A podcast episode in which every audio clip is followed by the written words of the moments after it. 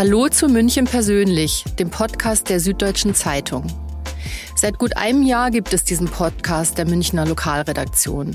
Alle zwei Wochen treffen wir hierfür interessante Persönlichkeiten dieser Stadt an den verschiedensten Orten Münchens. Mal fahren wir mit ihnen den Weg zur Arbeit mit der Tram, dem Bus oder der S-Bahn ab. Mal setzen wir uns mit ihnen auf die Stufen der Oper, mal besuchen wir gemeinsam ihre Lieblingsplätze. Wir reden mit ihnen über München, über ihre Projekte, ihre Ideen, ihre Wünsche für die Zukunft. Heute machen wir Station auf der großen Bühne des Münchner Volkstheaters anlässlich der Nacht der Autorinnen und Autoren. Mein Name ist Ulrike Heidenreich. Mein Name ist René Hofmann.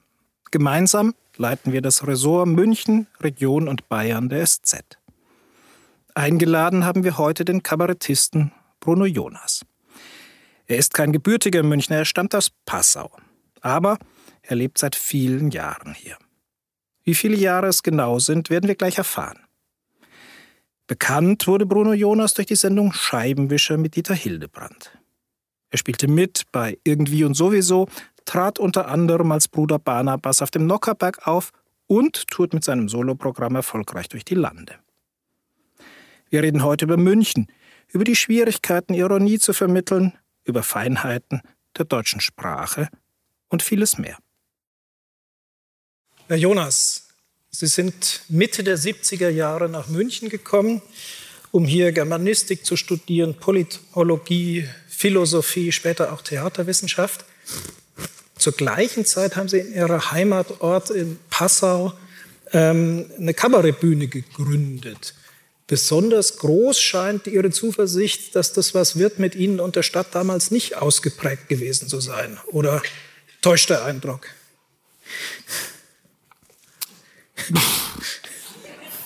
Es dauert jetzt länger.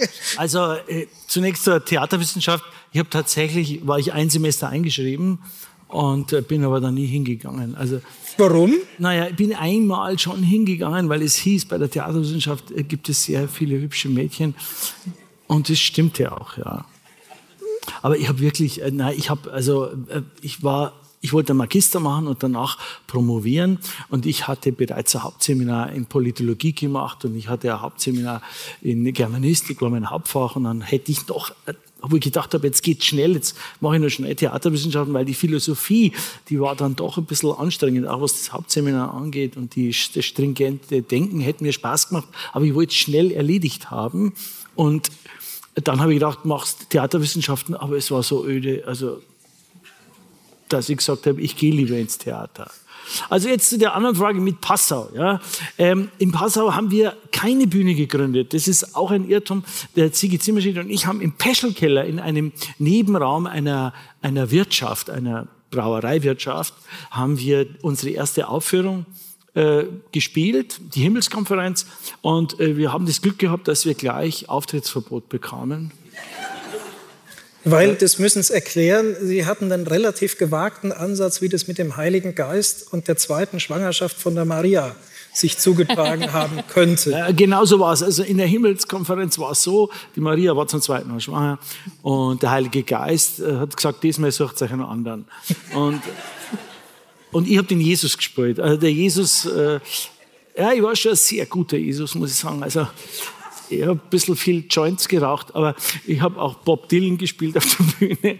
Also wir haben doch versucht, über die Neuinterpretation des äh, Evangeliums äh, bestimmte aktuelle Bezüge, die damals äh, in der Diskussion waren, beispielsweise, also Paragraph 218 war eine große Debatte und wir wollten eben über den Bezug und die Referenz zur Jungfrau Maria, die zum zweiten Mal schwanger ist, genau dieses Thema äh, auch wirklich satirisch überhöht, zugespitzt äh, darstellen. Uns ist nie in den Sinn gekommen, dass wir dafür möglicherweise so angezeigt werden. Es gab eine anonyme Anzeige. Wir sind alle zum Staatsanwalt äh, vorgeladen worden. Und ich kann mich erinnern, ich habe dann angerufen beim Staatsanwalt und habe gesagt, muss ich da kommen? Und äh, dann hat er gesagt, wenn Sie nicht kommen, dann lasse ich Sie vorführen, mit dem Auto abholen. Dann habe ich gesagt, gut, dann lasse ich mich abholen. Also es war wirklich so. Ich, ich war so naiv.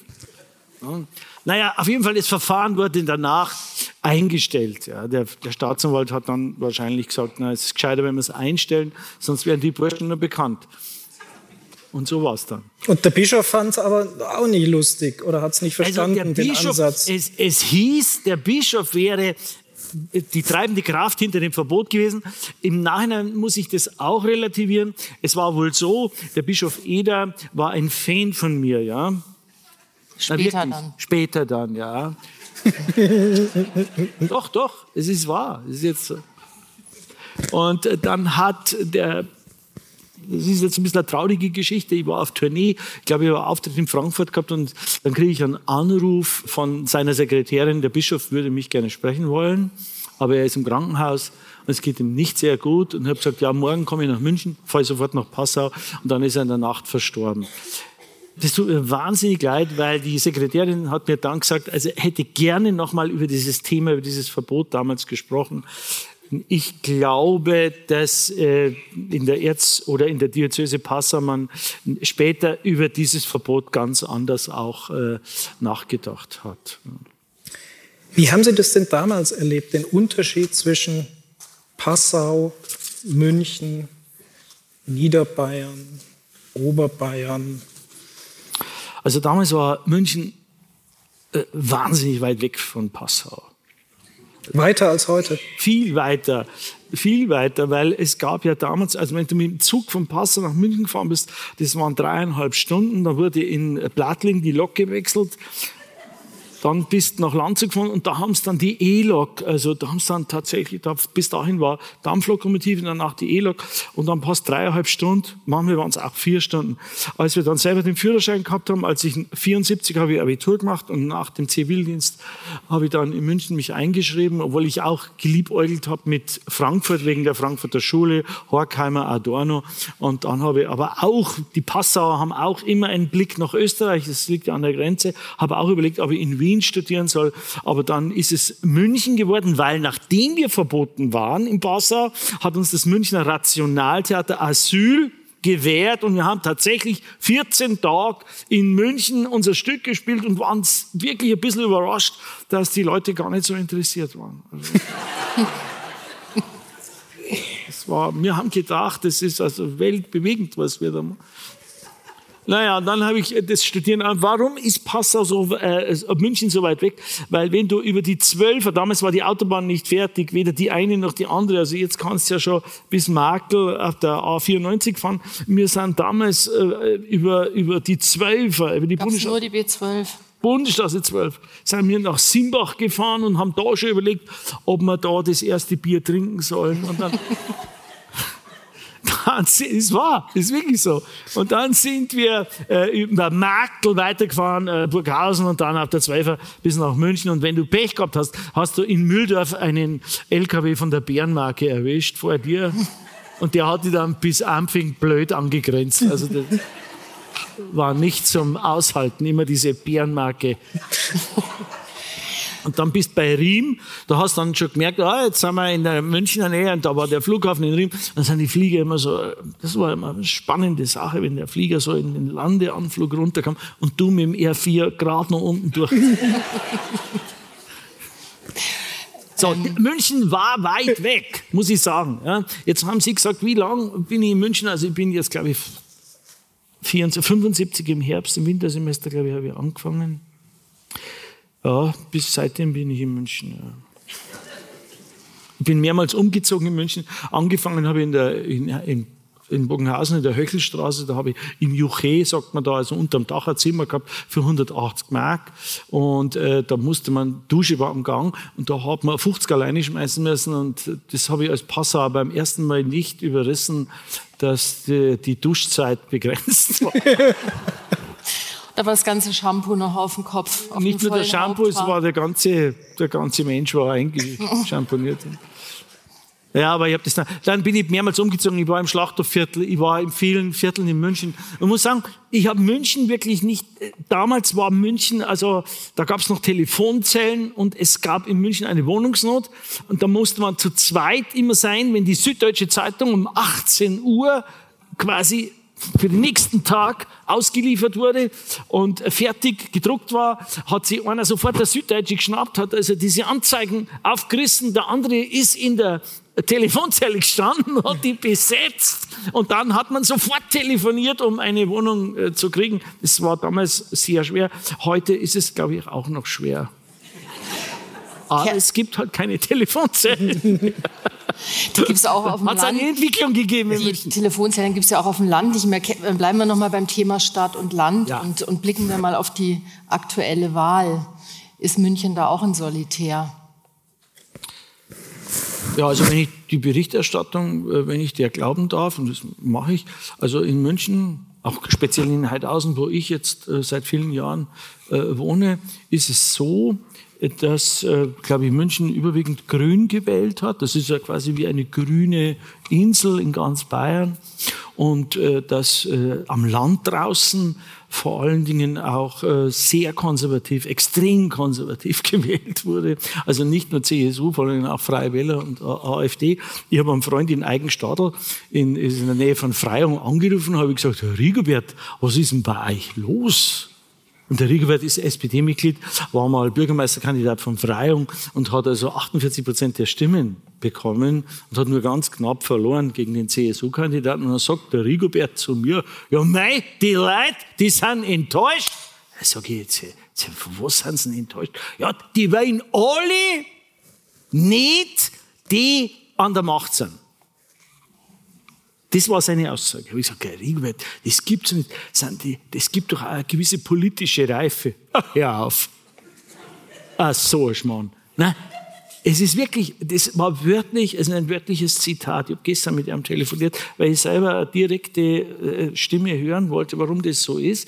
Und es gibt tatsächlich eine, glaube ich hat es schon immer gegeben, äh, dieses, man kann das auch Ressentiment nennen, man, es, ist, es existiert das Urteil auf dem Land, die drum Zminger, die drum in München, die Studierten, die Gescheithaferl, die ganz Gescheiten, ja, die, wo in uns, in Niederbayern und quasi Drast am Land sagen, wie wir zu leben haben. Das ist in etwa der Satz, mit dem die Stimmung, glaube ich, äh, beschrieben ist. Ja. Die Leute am Landreisen, ich, ich weiß von Passau, als 2015 die äh, ersten äh, Flüchtlinge über die Grenze, über Wegscheid, äh, auch über Österreich, über den Inn nach Passau kamen und dann haben die äh, die Ausweise weggeworfen, drum auf Röhrhof und dann haben die, sind die Passauer immer noch, ich glaube, die, was die äh, Anzahl der äh, Katholiken äh, betrifft, ist Passau nach wie vor 70 Prozent der Bevölkerung ist katholisch. Das ist äh, eine der Diözesen, die den höchsten Katholikenanteil in Deutschland hat. Und die Leute leben dort wirklich ihren Glauben und die Hilfsbereitschaft war dort wirklich äh, nicht nur weit verbreitet, die Leute haben geholfen, sie wollten helfen ich glaube auch aus der Mitte ihrer Glaubenswelt heraus. Und dann haben Sie vielleicht in München die Bilder im Fernsehen gesehen äh, am, am Hauptbahnhof, wo die Leute da gestanden sind und applaudiert haben und Teddybären gereicht haben. Und diese Bilder, dieses, das, war, das haben viele in Niederbayern als äh, grotesk empfunden. Wir helfen und die drum, die klatschen. Und finden sie ganz toll in ihrem, äh, in ihrem Empfangs- und Welcome-Style. Ja? Das, da ist also eine gewisse, ein gewisser äh, Widerspruch sichtbar und hörbar geworden. Also so habe ich auch vernommen dann, also in Niederbayern. Und die, die AfD, die wird ja nun ähm, in Stadt und Land, auch im Süden inzwischen immer zur stärkeren Kraft. Wie geht man denn da als Kabarettist mit um? Hilft es, wenn man ins Kabarett insgesamt auch weiter nach rechts rutscht oder wie macht man das?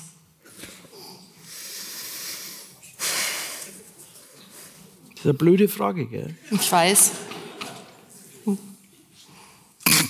Versuch mal's. Also, es ist so. Ich glaube, dass das satirische Formprinzip parteiunabhängig agieren muss.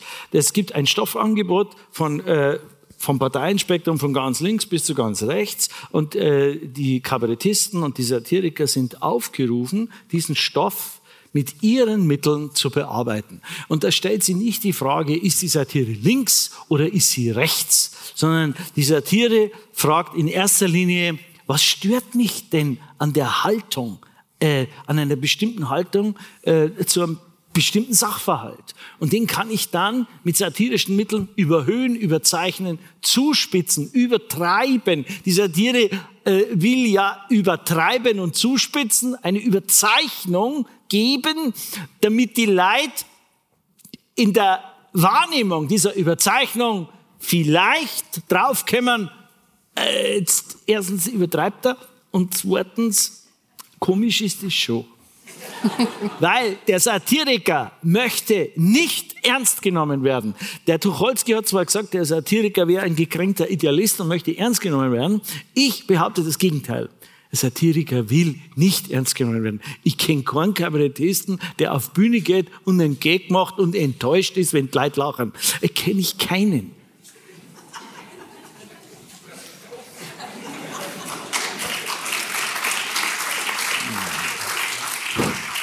Wie war die Frage?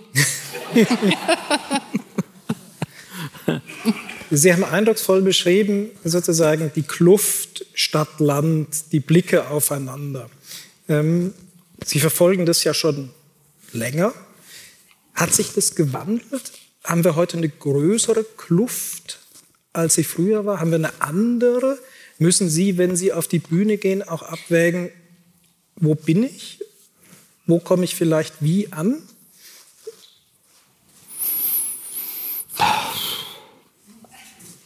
Also ich habe wirklich am Land draußen gespielt. Ich habe in Boden-Mais gespielt, ich habe in Tirschenreuth gespielt, ich habe in den Großstädten gespielt, in Würzburg, Nürnberg, Fürth, Erlangen. Ich glaube, ich kenne die Reaktionen und das Feedback des Publikums auf mein Programm. Kenne ich, glaube ich, ganz gut. Und äh, der Kabarettist bestimmt ja selber, wo gelacht wird. Ich weiß ja vorher, wo, wo gelacht wird, ja. Es wäre ja noch schöner, wenn die Leute meinen, sie können lachen, wo es. Nein, nein. Man, man hat eine Absicht als Kabarettist. Und was jetzt die Reaktionen angeht, ich möchte natürlich, dass mein Programm funktioniert. Ich möchte verstanden werden, und zwar in meinem Sinn. Die Gefahr bei Sprache ist immer groß, dass man auch falsch verstanden wird. Das ist so. Es gibt auch eine Lust am Missverständnis, habe ich festgestellt. Ja. Es gibt ja Sätze, auch, auch, von Kandidaten, die jetzt gewählt wurden, wo man sagt, ja, das kann man so, das hört man und man kann es so verstehen, man kann es anders verstehen. Ja. Was ist so ein Versatz zum Beispiel? Ja, der Hupsi zum Beispiel. Zum Beispiel. Ja. Mhm. Der, der, der Aiwanger hat einen Satz. Der Helmut oder der Hubert? Äh, der Helmut, den kenne ich gar nicht. der ist Waffenhändler, spricht der auch. der, ist, der ist stärker im Geschriebenen. Der ist stärker im Schreiben, gell? Mhm. Habe ich auch gehört. Also jetzt unabhängig, nein, mich interessiert das eigentlich, die, die Geschichte ist eigentlich durch. Und äh, der Punkt ist für mich nur, Sprache hat immer einen Interpretationsspielraum. Ja? Und was er da in Erding gesagt hat, also dass er zum Beispiel im Dialekt gesagt hat, die haben alle einen Arsch offen. Ja, mein, das ist in Niederbayern eine Metapher und bedeutet, äh, du, der ist nicht ganz bei Verstand, der ist verrückt. Ja. Oder wenn ich sage, ja, leck mir am Arsch, ja, dann ist es ein Ausdruck des Staunens. Ja. Also, es ist nicht unbedingt immer eine Aufforderung.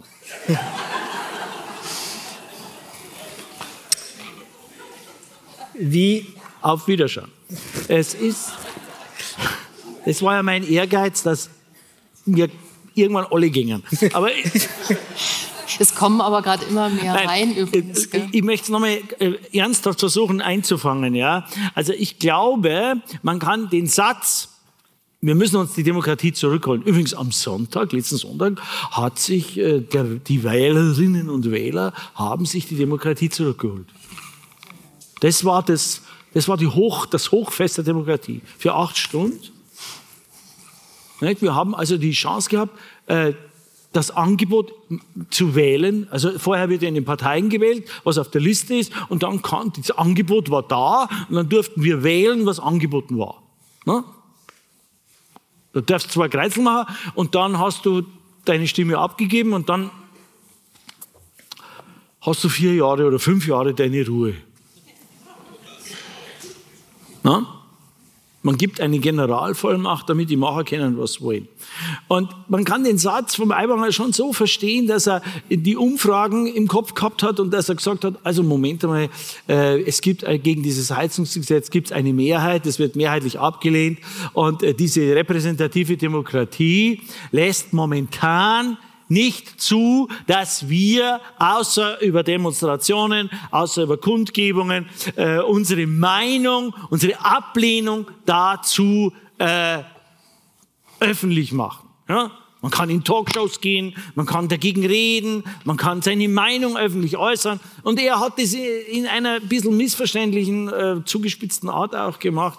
Aber dann ist etwas passiert, was ich seltsam gefunden habe, dass man sagt hat, ah, er ist einer der Demokratiefeinde, als übrigens Robert Habeck bei der letzten Wahl angemerkt hat, ja, in Bayern, da wird nach der Wahl wieder die Demokratie einkehren. Da ist keiner auf die Idee gekommen. Der hat einen ähnlichen Satz gesagt, aber da war es kein Problem. Wenn Sie heute auf die Bühne gehen, da haben Sie ja ein Stoffangebot. Wir haben gerade schon gehört, früher ging das sehr oft über die katholische Kirche auch. Ich könnte mir vorstellen, das zieht heute nicht mehr so. Welche Themen ziehen denn im Moment? Also katholische Kirche, äh, was heißt zieht? Äh, das ist jetzt nicht die Frage, ob ein Thema zieht, sondern äh, ob ein Thema virulent ist. Und äh, das Thema, wenn ich also dem Kölner Kardinal, wenn der von lückenloser Aufklärung spricht, kriege ich ein Häus. Ja, ich meine, das Thema Kirche, das Thema, wie die Kirche mit diesen Missbrauchs Geschichten umgeht, das ist natürlich ein Thema. Also ich würde jetzt nicht, natürlich kann ich nicht den ganzen Abend alle Themen, die mich jetzt unzufrieden stimmen oder aufregen, abhandeln. Das geht gar nicht, weil dann dauert der Abend viel zu lang. Du kannst nicht alles abarbeiten. Das ist äh, ähnlich wie in der Zeitung. Irgendwann ist kein Platz mehr. So muss man das sehen. Äh, die Thematik für mich äh, als politischer Kabarettist, ähm, ich kann nur die Themen äh, ins Programm nehmen, bei denen ich voraussetzen kann, dass sie beim Publikum auch ein Vorwissen dass ein, beim Publikum ein Vorwissen damit mitbringt. Wenn ich über etwas spreche, was, worüber das Publikum nicht informiert ist, rede ich in eine Lehre hinein. Ist das Vorwissen heute größer als früher? Und merken Sie beim Publikum auch eine Veränderung von dem, was Sie voraussetzen können? Also heute kann jeder sich informieren. Es gibt unheimlich viele Möglichkeiten im Internet. Es gibt viele Zeitungen. Äh, wenn ich nochmal zurückkommen darf auf meine Anfangszeit im Passau, da war die Passauer Neue Presse. Man hat auch damals schon äh, Fernsehen gehabt und man hat damals auch schon andere äh, Presseorgane lesen können. Ja, aber trotzdem bist du da in so einer, in so einer Blase aufgewachsen, in so einem geschlossenen Raum, auch medialen Raum, äh, der dich irgendwie unzufrieden gemacht hat, mit dem du hast schon das Gefühl gehabt, ich erfahre hier nicht alles. Ja. Und heute habe ich den Eindruck, dass durch die Vielzahl, durch die Überinformation ich noch weniger weiß als früher.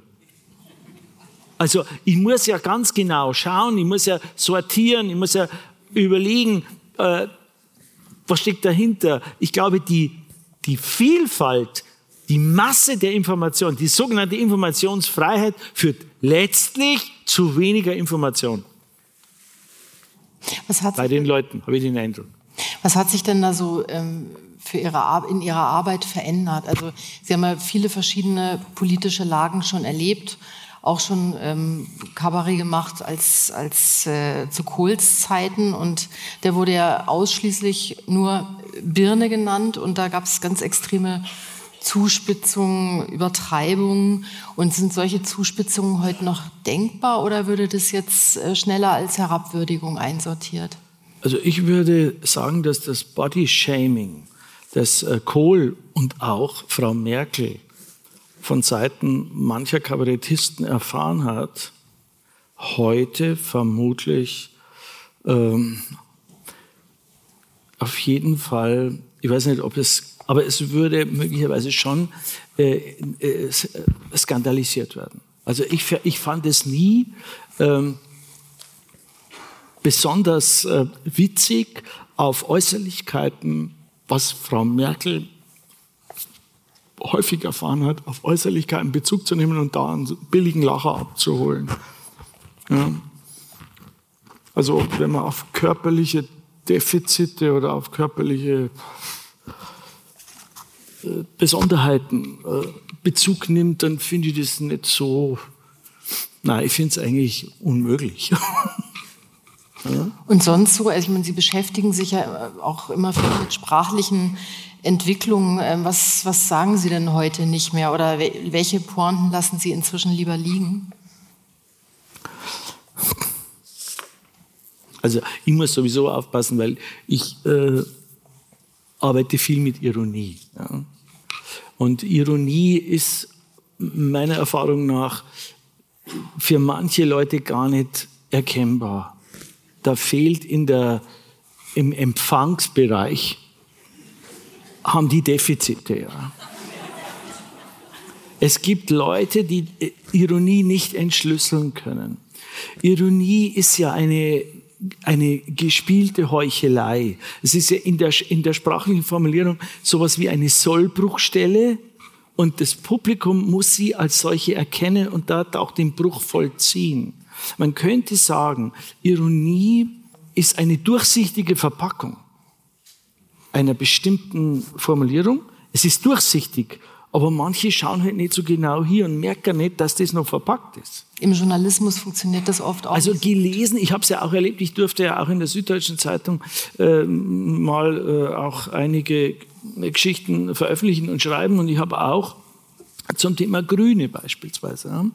Äh, also Klima, Thema Klima, Thema Grün, Greta Thunberg, I want to get you in panic, etc. Ich habe darüber auch in der Süddeutschen Zeitung meinen Spaß äh, formuliert. Und in der auf der Leserbriefseite kamen dann äh, Feedbacks, wo ich gedacht habe, Leute, ihr habt die Ironie nicht verstanden. Ich habe also vorgeschlagen, um möglichst schnell äh, reagieren zu können, die Demokratie für eine Zeit lang auszusetzen. okay weil es einfach zu lang dauert. Ich erinnere mich, das waren mehrere Leserbriefseiten, die dann da gedruckt werden Und dann habe ich gedacht, Leid, das war nicht ernst. Und die haben es nicht gemerkt. Ja, es gibt also, vielleicht habe ich gedacht, gibt es doch auch äh, eine gewisse Abnahme in der sprachlichen Kompetenz. Und es gibt auch einen neuen Ernst gerade was diese grüne Umwelt-Klima-Thematik angeht, äh, einen Ernst, der überhaupt keinen Lacher mehr zulassen will. Aber da muss ich zum Beispiel an die Anfänge äh, der Grünen Partei denken, die, glaube ich, Anfang der 80er Jahre sind die zum ersten Mal in Bremen äh, in den Landtag eingezogen und in Frankfurt mein Freund äh, Matthias Pelz, äh, der beim Frankfurter Fronttheater war. Das Frankfurter Fronttheater hat genau ihre Klientel bei den Grünen gesucht. Die haben sich lustig gemacht über grüne Politik. Heute hat man den Eindruck, dass es sakrosankt ist. Also die haben die Wahrheit. Und wer die Wahrheit hat, braucht keinen Humor. Es gibt Humorsymposien. Es gibt in München auch die Überlegung, ob man ein Humormuseum braucht steht es so schlecht um den Humor, dass wir ihn jetzt schon äh, zur Kulturpflege freigeben müssen? Also ein Humormuseum halte ich für keine gute Idee. Museum, ich, ich gehe nicht ins Museum, um mich äh, humorvoll äh, äh irgendwie durch eine Zeit äh, begleiten zu lassen. Es gibt Karikaturenmuseen, es gibt ein Ernst-Busch-Museum, es gibt, es gibt ja bereits solche Museen. Die Frage ist, äh, ob Humor nicht eine, eine, eine Empfindungsweise ist, die unter die Leute muss. Ich würde in München weniger ein festes Haus äh, finden. Ich würde zum Beispiel gerne mal in München ein, eine Physiognomie des Lachens in der ganzen Stadt veranstalten. Wie geht die? Wie würde das ausschauen? Wie das ausschaut. Mhm. Da nehmen wir über alle Kulturen hinweg, machen wir große Fotos, wo wir Leute lachen zeigen. Ich würde zum Beispiel gerne mal was machen. Äh, das war es eigentlich auch genau. Wir müssten eine große Videowand haben, die stellen wir gegenüber der Staatskanzlei auf. oh, und da zeigen wir in Endlosschleife lachende Leute.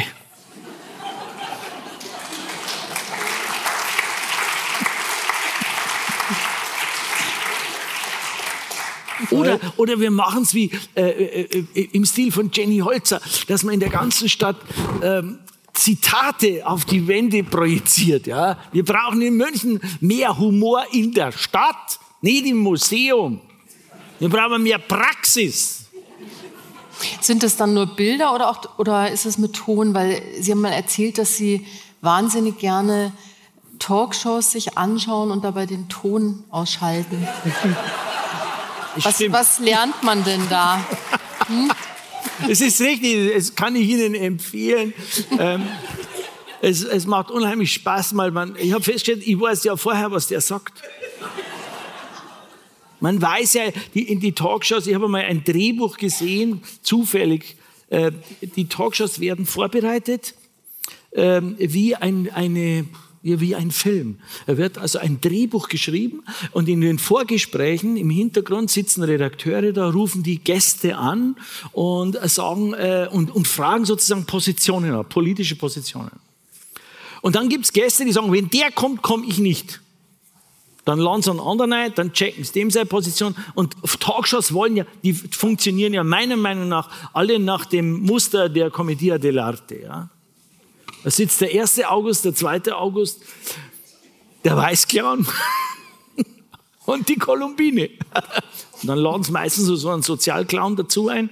Und, und dann werden die Leute, am liebsten ist ihnen bei den Talkshows, wenn sie sich streiten. Da wird sie, und in den Talkshows, da äußert ja keiner frei seine Meinung. Da äußert jeder eine Meinung, von der er glaubt, dass er möglichst viel Beifall dafür bekommt.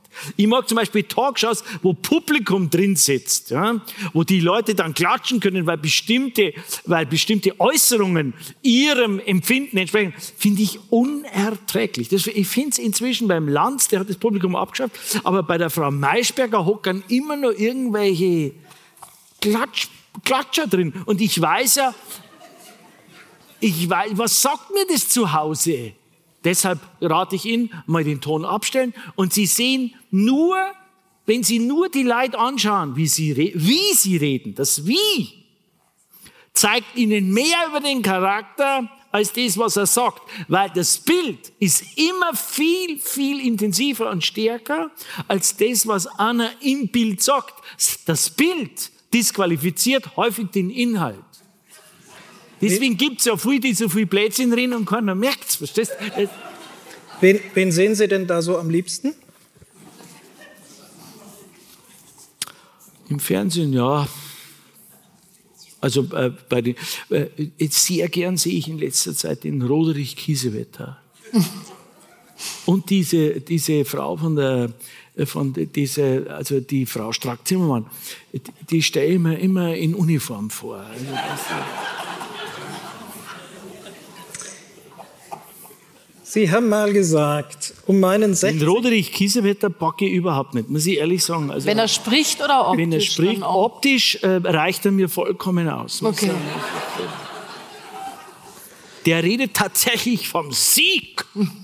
Der Sieg wird angestrebt über Russland. Und der andere, der, unser Erlöser von den Grünen, wenn ich das noch anmerken darf, der, der Herr Hofreiter, ja, der, der sich auch als Diplom-Biologe Biologe, äh, zum Waffenexperten entwickelt hat. Ja. Da bin ich schon überrascht gewesen, muss ich sagen. dass die, ich muss vielleicht vorausschicken als Klammer auf, ich habe mal den Kriegsdienst verweigert, übrigens ein Grundrecht. Ich habe dann meinen Zivildienst gemacht damals, 16 Monate, Klammer zu. Und ich bin schon überrascht, dass die Friedenspartei, ehemalige Friedenspartei muss man sagen, dieses permanente Fordern von Waffenlieferungen, dass die dann noch die, die CDU-CSU übertrumpfen zum Teil. Das verstört mich. Und deswegen schalten Sie dann noch lieber den Ton aus bei den Talkshows? Ich, ich schalte den Ton aus. Manchmal, wenn der Ton an ist, schreie ich in den Fernseher rein. Dann sagt meine Frau, der versteht die nicht. es ist ungesund. Sie haben mal gesagt, um meinen 60. Geburtstag herum habe ich mich immer öfter beim Studieren der Todesanzeigen ertappt. Später dann, bevor die Pandemie kam, haben Sie ein Buch geschrieben, das sich philosophisch-satirisch mit dem Jenseits befasst. Haben Sie diese Phase wieder überwunden oder?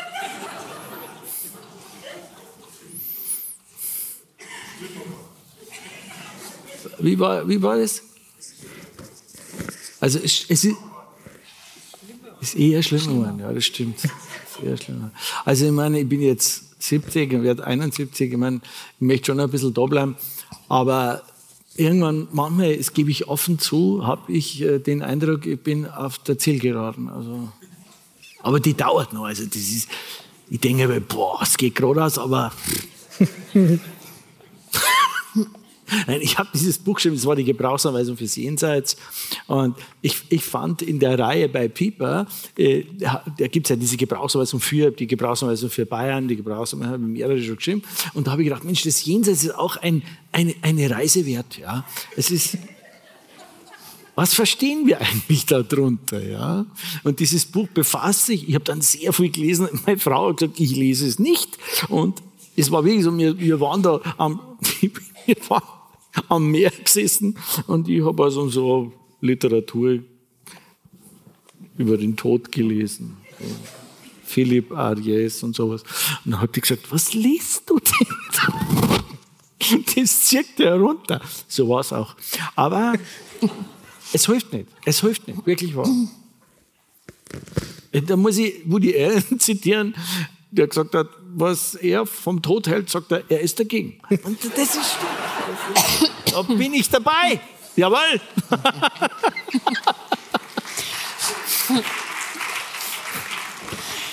Wir würden jetzt wahnsinnig gern noch länger mit Ihnen reden. Wir haben ich uns auch, so jetzt Themen, sind wir drin. Ja, wir haben uns auch so Themen überlegt, ähm, zum Beispiel Gendern, Vegetarismus. Da wird es uns sehr interessieren, was Sie da erzählen können. Unser äh, Podcast München persönlich, der hat nur immer eine ganz klare Länge und wir machen das ja jetzt hier unter Live-Bedingungen. Die Folge wird dann auch in anderthalb Wochen ausgestrahlt über die üblichen Plattformen. Und die ist immer auf 35 bis 40 Minuten maximal begrenzt. Darum käme jetzt meine Abschlussfrage an Sie, Bruno Jonas. Und zwar war ja Ihr Vater Metzgermeister und Sie waren ja eigentlich für die Geschäftsübernahme vorgesehen. Sie haben es nicht gemacht. Haben Sie das jemals bereut?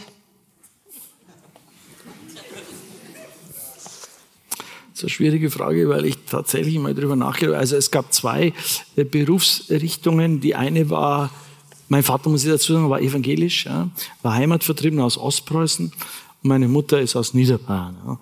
Und deshalb bin ich auch zweisprachig aufgewachsen. Ja, das meine ich ernst. Und da ist jetzt Folgendes passiert. Äh, der Vater und die Eltern, als ich aufs Gymnasium gegangen bin, meine Eltern wollten das nicht. Die haben gesagt, du brauchst das nicht. Du musst auf Pintelschule gehen, kaufmännisch rechnen ist wichtig, Steno und Schreibmaschinen. Was möchtest denn du am Gymnasium? Und da war der Pfarrer schuld, weil der Pfarrer gesagt hat, der Bub ist gescheit, der muss Latein lernen. Und dann hat mein Vater gesagt, na, wenn der meint, also mein, meine Mutter hat gesagt, auf Bayerisch, wenn der meint, der Vater hat gesagt, das schafft er eh nicht. Da fehlt ihm das Hirn, hat mein Vater gesagt. Das war wirklich so. Naja, als ich dann die mittlere Reife gehabt habe, hat meine Mutter gesagt, so, und jetzt lernst du Metzger. Sag ich, nein, jetzt mache ich das Abitur. Was möchtest du mit dem Abitur? Wir haben ein Geschäft. Der Vater, na, da wirst du mal Sesselfurzer, immer in der schlechten Luft. Ich. Ich sollte also Metzger lernen und werden. Und äh, dann ist Folgendes passiert. Ich habe also das Abitur gehabt und bin nach München zum Studieren. Irgendwann haben die gesagt, ja, das ist, der hört eh nicht auf uns. Und mein Bruder, ich habe nur zwei Brüder, mein Bruder hat dann Metzger gelernt. Ist auch Metzgermeister geworden. Und, dann, und der andere ist, glaube ich, Regierungspräsident. Der andere ist Regierungspräsident. Ja. Der ist der Oberpfalz, das stimmt. Mhm. Der hat es geschafft. Ja. Dann, Aber jetzt äh, darf, darf, ich das noch sagen? Na klar. Weil die, da, wo unser Geschäft gestanden ist in Passau, da wurde das vom Freistaat, dieses Grundstück und das ganze Areal wurde da zu ausersehen, um dort die Universität Passau zu errichten. Und dann musste der Vater das Geschäft und das Grundstück an den Freistaat verkaufen. Es war faktisch eine Enteignung, weil er wollte nicht. Und dann hat meine Mutter gesagt, wir haben ja der Bildung weichen müssen. Das war der Satz. Wir haben ja der Bildung weichen müssen. Sie hätten das Geschäft gern weitergemacht. Und dann ist die Universität nach Passau gekommen und jetzt schließt sich der Kreis mit, im Zuge der Universität und der Errichtung der Universität mit immer mehr Studenten hat, ist natürlich auch ein anderer Geist in der Stadt entstanden und es hat sich eine gewisse Weltoffenheit sogar in Passau entwickelt. Ja. Bin aber trotzdem ganz froh, dass ich in München bin. Und dass Sie Kabarettist geworden sind und nicht Metzgermeister. Ja, Pfarrer wäre auch noch so ein Chance. Also, ich habe schon manchmal, muss ich sagen, äh, ich glaube, ich wär, bei mir wäre die Kirche voll.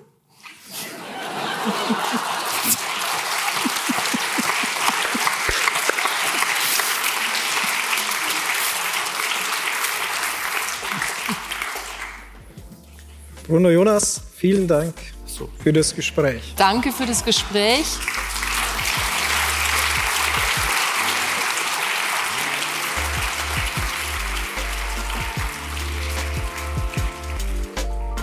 Das war Bruno Jonas. Und das war München persönlich für diese Woche. Alle anderen Folgen finden Sie auf sz.de-podcast. Die nächste Folge von München persönlich erscheint in zwei Wochen. Danke fürs Zuhören.